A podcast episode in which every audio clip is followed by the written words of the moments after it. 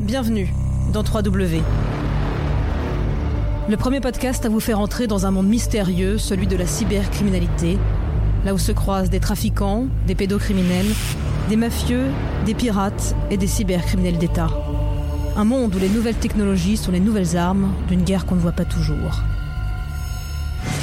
Qui mène ces difficiles combats? Sachez que l'on ne compte plus les différents services des forces de l'ordre mobilisés pour tenter de réduire, voire d'éliminer ces délits aux lourdes conséquences.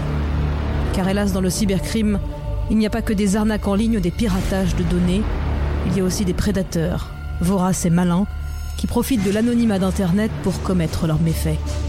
Au premier plan, des victimes, des mineurs vulnérables, et ensuite une spirale infernale. En France, c'est l'Office central pour la répression des violences aux personnes qui a fait de ce cybercrime son cheval de bataille. Le groupe central des mineurs victimes, chargé de la pédocriminalité, travaille sur l'exploitation sexuelle des mineurs en ligne. À sa tête, Véronique Béchu qui a accepté de me recevoir. Direction le siège de la police judiciaire à Nanterre, dans les Hauts-de-Seine, une fois identifié, j'ai pu accéder à son bureau.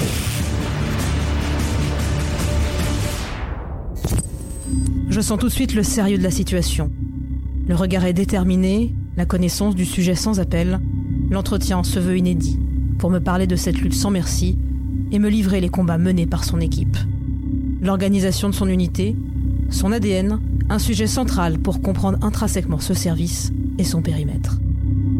C'est une unité actuellement composée de policiers et de gendarmes, avec euh, majoritairement des policiers actuellement, qui est spécialisée dans la lutte contre l'exploitation sexuelle des mineurs.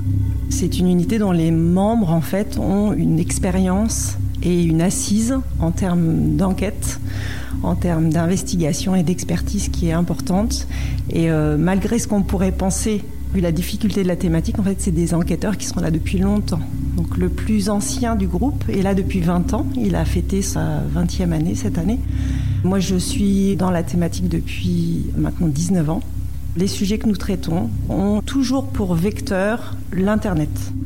Donc c'est très clairement de la cybercriminalité, avec une proportion de dossiers largement majoritaire en termes de lutte contre la pédocriminalité, qui, je dirais, nous occupe à 80% de l'activité. Pour les 20% restants, nous traitons de ce qui a trait au tourisme sexuel. Alors on peut se demander évidemment pourquoi dans une unité dotée de moyens concernant euh, la lutte contre l'exploitation sexuelle des mineurs en ligne, on traite de ce qu'on appelle maintenant la pédocriminalité itinérante, ce que communément les gens appellent tourisme sexuel, terminologie qui n'a absolument plus cours en fait maintenant dans les instances internationales, parce que maintenant les pédocriminels itinérants utilisent également Internet. Ils vont dans les pays dits de destination, pour avoir des relations sexuelles non consenties avec des enfants. Et ils se filment, ils font des vidéos, ils prennent des clichés photographiques. Et ce matériel pédocriminel sera ensuite diffusé sur Internet. Et c'est d'ailleurs comme ça que nous nous sommes euh, la plupart du temps saisis. Que dire par rapport à un service des mineurs classique, que ce soit une brigade de protection de la famille, que ce soit une brigade des mineurs au niveau départemental Eux reçoivent les personnes, ont un signalement issu d'un témoignage, d'un recueil de la parole d'une victime. Ça peut être l'enfant lui-même qui euh, se déclare ou l'adulte qui a été abusé enfant qui se présente dans les services ou l'éducation nationale qui émet un signalement auprès du procureur de la République. Nous, c'est pas comme ça qu'on fonctionne. Nous partons de ce qui est découvert sur Internet par divers moyens. Nous avons la preuve de l'abus, donc le film ou l'image, et on va partir de ce matériel pour remonter jusqu'à la victime et l'auteur. À charge pour nous de déterminer si cette victime et cet auteur sont en France, si les faits ont eu lieu en France, et de mener l'enquête jusqu'au bout, c'est-à-dire jusqu'à ce qu'on puisse traduire l'individu devant euh, les tribunaux que nous avons compétence sur l'intégralité du territoire français. Donc on se déplace partout, on peut agir n'importe où. Et surtout, en tant qu'office central, on est point d'entrée à l'international. C'est-à-dire que dans notre thématique de travail, nous allons recevoir de tous nos homologues étrangers des renseignements nous permettant d'identifier des auteurs ou des victimes, d'ONG également. Nous allons recevoir ces renseignements d'associations de protection de l'enfance étrangère, d'Interpol, d'Europol, parfois aussi de particuliers via des hotlines ou des plateformes de signalement. Internet donc au cœur de l'activité, on est dans du pur cybercrime. Véronique Béchu est rodée à l'exercice des médias, elle sait m'expliquer le caractère spécifique de son unité. Mais je ne veux pas qu'elle m'épargne. J'ai eu envie de creuser sur ce sujet complexe, savoir vraiment à quel délit elle et ses enquêteurs sont confrontés. Il y a un spectre d'infractions au niveau de la législation française qui est extrêmement fourni et qui d'ailleurs a été largement augmenté lors de la dernière réforme, la loi du 21 avril 2021, où certaines infractions qui jusqu'alors étaient constatées par les enquêteurs de mon unité et par les enquêteurs étrangers n'avaient pas en fait de base légale en France. Donc euh, au sein de l'unité, on va travailler sur classiquement ce qu'on appelle la pédopornographie, donc euh, la consultation habituelle d'images ou de vidéos, la détention, la diffusion, l'offre, la mise à disposition, l'importation, l'exportation. Il y a tout un panel d'alinéas qui décrivent un petit peu tout ce qui est la pédopornographie. Nous allons aussi travailler sur ce qu'on appelle maintenant le grooming, qui est la corruption de mineurs via Internet. Donc c'est clairement un individu qui va soit grâce à de faux profils en se faisant passer pour des mineurs, réussir à mettre en confiance un enfant jusqu'à obtenir de lui qu'il se mette en scène sexuellement et qu'il se filme ou qu'il se prenne en photo. Et il obtiendra ainsi le matériel pédopornographique.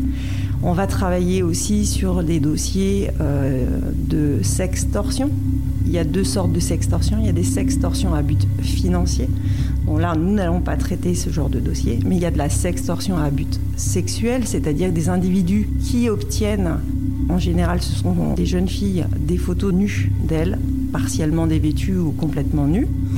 Après, évidemment, une phase de mise en confiance, toujours.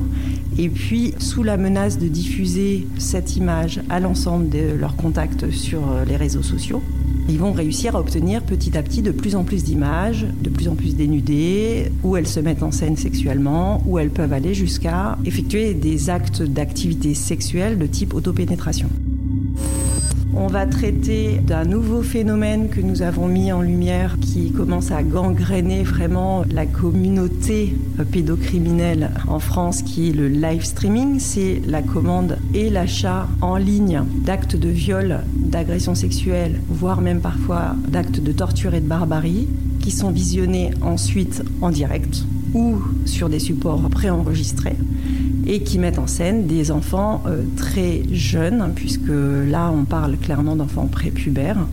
Et ces sessions, qui peuvent durer une demi-heure, une heure, sont, je dirais, largement accessibles à la clientèle française, puisque euh, sont payées environ 15 euros la demi-heure de viol sur des enfants, euh, jusqu'à une cinquantaine ou une soixantaine d'euros pour des actes de torture et de barbarie.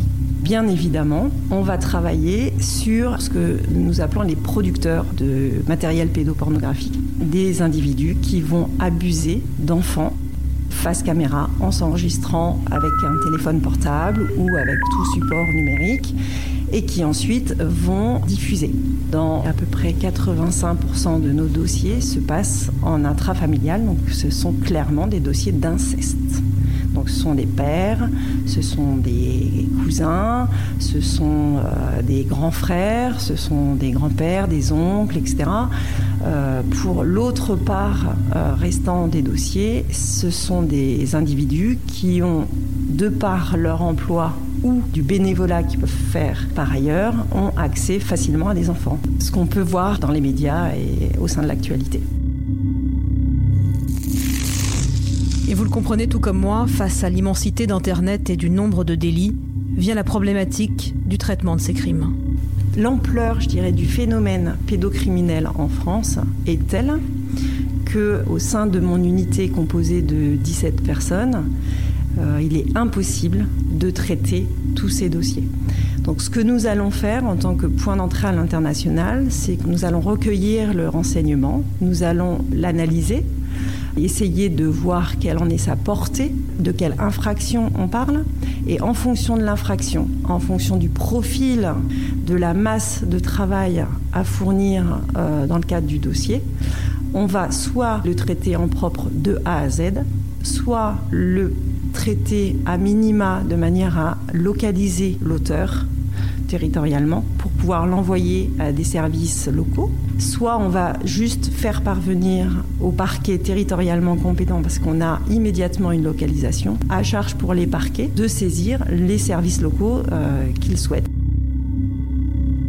Dans ces enquêtes d'envergure, il y a ce fameux flair du policier, ces années d'expérience, une connaissance accrue du profil des auteurs, mais cette thématique, si spéciale, si dure, il faut savoir la gérer. Toute l'unité est habilitée à une technique d'enquête qui s'intitule la cyberpatrouille, l'enquête sous pseudonyme.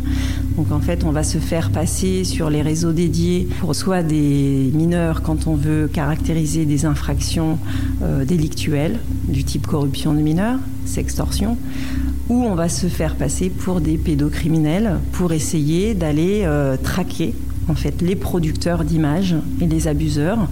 Et donc on se fait passer pour nous-mêmes des abuseurs d'enfants de manière à ce qu'on puisse entrer en relation, mettre en confiance euh, l'individu et pouvoir obtenir de sa part euh, le matériel qu'il produit et donc la caractérisation d'infraction.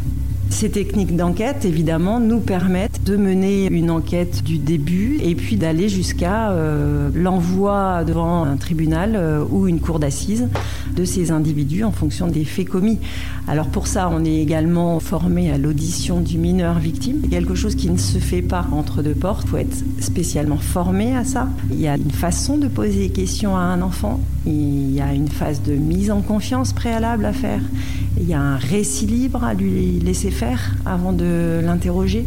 Et c'est très important puisque euh, même si euh, dans le cadre de l'exploitation sexuelle des mineurs en ligne, on part d'un matériau, euh, qui peut être soit des vidéos, soit des images, en fait la parole de l'enfant est très importante également.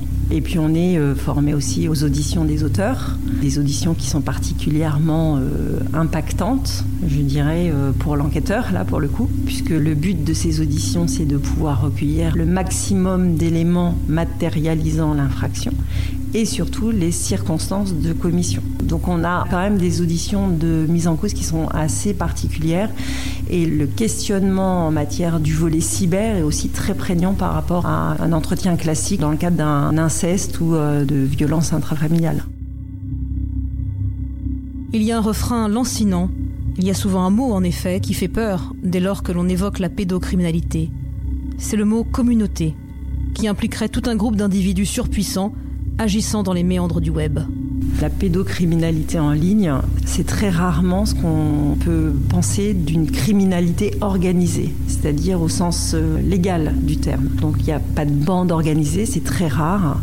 Donc c'est vraiment des individus qui mènent leur petite vie de pédocriminels de manière isolée.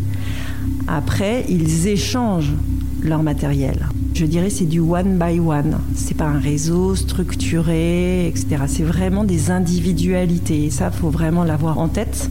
C'est vraiment, euh, je prends contact avec un individu sur les réseaux, que ce soit sur du ClearNet ou du DarkNet. Voilà, j'échange quelques messages avec lui et après on s'échange notre matériel. Mais c'est un individu face à un autre individu. Alors si ce n'est pas une communauté mais des individus, il faudrait pouvoir dresser un portrait robot de ces criminels. Euh, pour notre part, c'est-à-dire pour les violences en ligne, on s'aperçoit que les pédocriminels sont de plus en plus jeunes. On a l'image souvent de l'individu qui euh, consulte et qui euh, diffuse des images la cinquantaine, euh, pas de relations sociales, complètement isolé, euh, pas de travail, euh, mais c'est totalement inexact. En fait, dans notre thématique de travail, il n'y a absolument aucun profil socio-professionnel ou socio-culturel.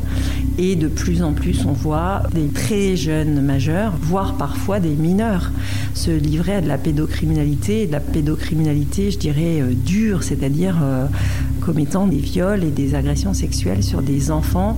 Alors, je ne l'ai pas précisé auparavant, mais par exemple, mon unité, on ne traite que jusque des faits à l'égard de victimes de 10 ans. C'est-à-dire qu'au-delà, on transmet automatiquement dans les antennes locales parce qu'on n'a pas le temps de traiter. Et à peu près la moitié de nos dossiers, les victimes ont entre 0 et 4 ans. Donc ce sont des dossiers qui sont extrêmement compliqués, dont on peut voir de plus en plus de la production de matériel pédopornographique dur, c'est-à-dire que euh, les pédocriminels en fait sont de plus en plus loin dans la réalisation de leurs fantasmes et des actes d'une violence qui jusqu'à dernièrement n'avaient pas cours. On le voit notamment dans les dossiers de live streaming où très régulièrement on a des actes de torture et de barbarie. Pas de mafia, pas de communauté aux pouvoirs infinis, mais malgré cela des individus bien organisés qui sont des prédateurs pour nos enfants. Une chose me saute d'ailleurs aux yeux. Des milliers, des millions de menaces. 17 enquêteurs seulement, déterminés certes, mais face à l'étendue d'Internet, des réseaux, des connexions, des écrans, le tout dans un monde digital qui ne cesse son expansion.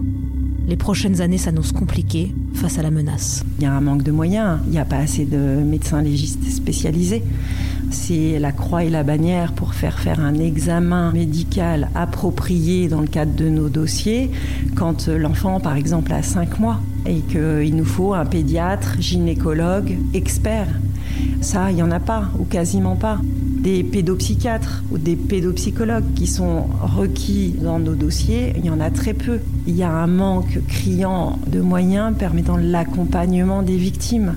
Et ça ne va faire que s'amplifier, puisqu'avec la libéralisation de la parole, il y a de plus en plus de personnes qui révèlent des faits d'abus on ne va pas réussir à suivre et à pouvoir engranger euh, tout ce flux de personnes voulant enfin pouvoir révéler ce qui s'est passé. Et le souci, c'est que les victimes, ça se comprend une fois qu'elles ont pris la décision d'en parler, elles veulent qu'il y ait une réponse derrière. Et je pense que ce serait une double victimisation que de, euh, à un moment donné, leur dire oui, vous avez parlé, c'est bien, mais on ne peut rien en faire pour l'instant parce qu'on n'a pas les moyens de traiter. Je pense aux victimes.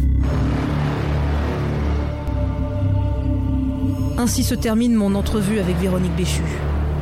Je quitte discrètement les locaux de la police judiciaire, pesant chaque mot de ce rendez-vous et prenant conscience des dangers persistants. Dénoncer ces crimes, malgré la possibilité de voir ce podcast sur le Darknet, j'ai été prévenu, mais je prends le risque. C'est la fin de 3W, votre podcast sur la cybercriminalité. À bientôt pour l'épisode 5, et d'ici là, méfiance.